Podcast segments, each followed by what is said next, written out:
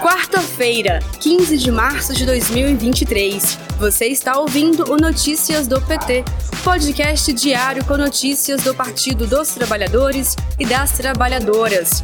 Eu sou Thaisa Vitória e hoje, diretamente do Palácio do Planalto, trago para vocês os destaques do dia.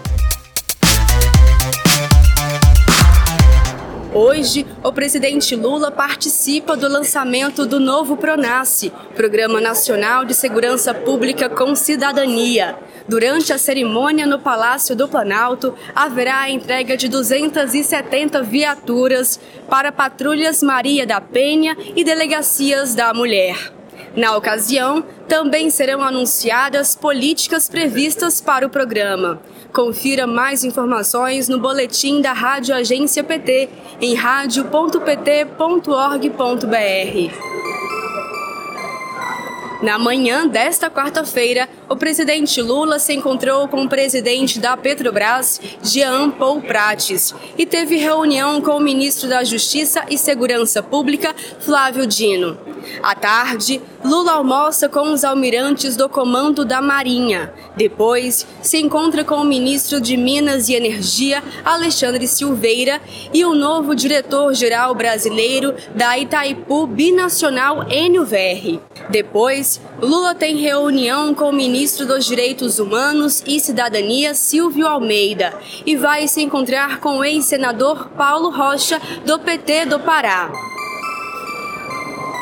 governo Bolsonaro perdeu ao menos 38 milhões de doses de vacinas contra a Covid, avaliadas em 2 bilhões de reais. Desse total, cerca de 2 milhões de unidades foram descartadas e 31 milhões estão encaminhadas para incineração.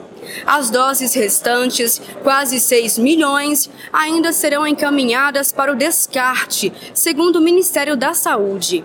Integrantes da saúde culpam a gestão de Bolsonaro pelo acúmulo das doses. A pasta afirmou ainda que estuda doar vacinas a outros países como uma das formas de evitar novas perdas. A Eletrobras deve lançar até abril um novo plano de demissão voluntária para até 20% dos empregados. Atualmente, a empresa de energia tem cerca de 14 mil funcionários. O presidente Lula já criticou a privatização da empresa. Além de Lula, os consumidores também criticam a estatal por causa dos valores das contas de energia.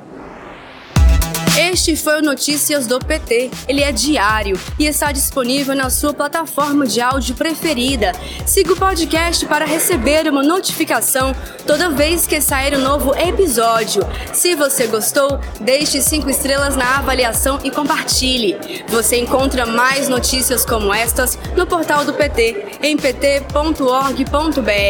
Muito obrigada pela sua companhia. Até amanhã.